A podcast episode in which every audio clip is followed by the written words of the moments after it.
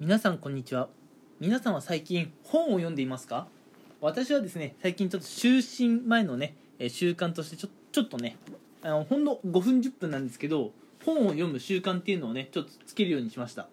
で最近読んでいるのがですねこれ結構もう有名なやつなんですけれども「嫌われる勇気」という、え本なんですね。うん。で今回はこの「嫌われる勇気」という本を読んでいてあこれいいなと思ったお話をねしていこうと思います。うん。あのねこの「嫌われる勇気」っていう本はね結構学ぶというかね学ぶというよりいろんな発見があるんですよね。うん。だからだからいろいろ教え込まれるっていうよりそういう考え方もあるんだっていう新しいねうんあの物事の考え方をね、えー得ることができます。うんなんでまあちょっと先にお勧めしちゃいますけどこの「嫌われる勇気」というのはね一回ねえーぜひ読んでみてもらいたいなというふうに思っています。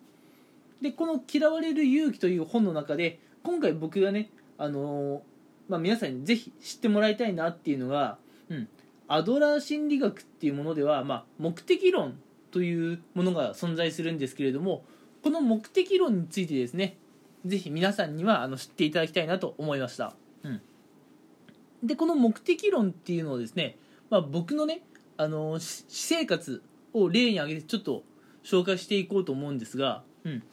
例えばですよ、うん。まあ、僕はねストレス発散の方法としてあの仕事帰りのジムっていうのがねえ僕はもう欠かせないんですけれどもやっぱ人によってはさ、うん、仕事帰りにジム行くっていうのが結構嫌がる人いるじゃないですか、うん、仕事帰りのジム、うん、僕は好きなんですけどまあ行きたがらない人もいると、うん、で仮にですよ。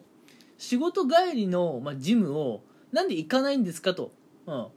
そういうふうに、まあ、質問をしてみたとしましょう、うん、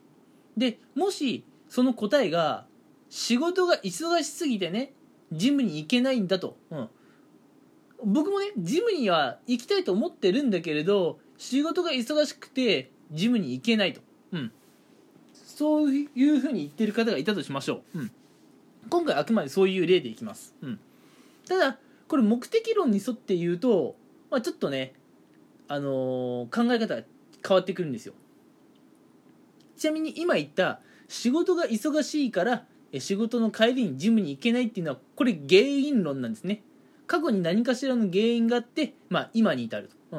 まあ、過去、まあ、つい数十分前までね残業散々やっていてもうくたくたそういう現実があるから今から仕事帰りのジムに行けないと。いうのが、まあ、原因論ですね。でも目的論ってそうじゃないんですよ、うん、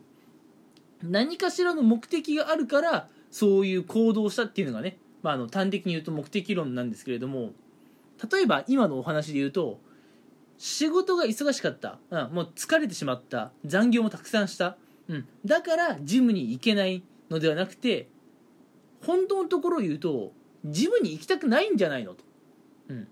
ジムに行きたくないからジムに行かないための何かしらの理由をつけよう。それがじゃあまあ必死にね仕事をしようと、うん、まあそういうお話です、うん、結構ね単純だと思うんですけどね。あのこれ意味がちゃんと理解できるとすごい面白い話だと思うんですよあの何度でも今日繰り返します。今日は結構同じことを何回も言いますね。うん。あの目的論と、まあ、原因論っていうのもあるんですけれども原因論は、まあ、今で言うと、まあ、もう今日はね、えーくたくたに疲れるほど残業をたくさんしてしまってもう今からね、うん、あのジムに行くことができないと、うん。まあ、そういうのが原因論、うん、残業してもうくたくたになるほど仕事をしたという過去があって今もうジムに行けないと。でも目的論はそうじゃない。目的論では何かしらの目的があってあなたは常に行動していると、うん、あなたはもしかするとジムに行きたくない。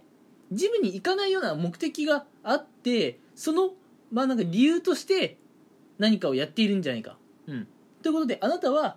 仕事が忙しいからジムに行けないんじゃなくて実はねジムに行きたくないからまあはっきり言えばその言い訳としてあのジムに行かないための何か口実を作ろうとしている、うん、それが残業をする。疲れるまで仕事をするっていうところなんじゃないかなと。それがまああの簡単に言うと目的論っていう話になってくるんですね。うん。まあ、目的論っていうのはその目的を達成する手段として、まあ、何かねあの、まあ、別の要素を持っていることを言うんですよ。っていうお話です。であの僕もねこの本を読むまでそういう考えって全然なくて。っていうのが、まあ、僕自身もそうだったんですよね、まあ、たまに仕事で残業したりとかくたくたになるまで疲れてうん。あもうさすがに今からジムは無理だなと思ってたことが過去に僕もあるんですよ。でも今冷静になってね振り返ってみるとあの時ってうん。まあくたくたになるまで仕事した残業したあの日振り返ってみると本当はもう疲れて家帰って寝たいからジムに行きたくなかったんだなっていうところはうん。あのー今ねあの素直に振り返ってみると確かにそうだったかもしれないと思うんですね。うん。なのであの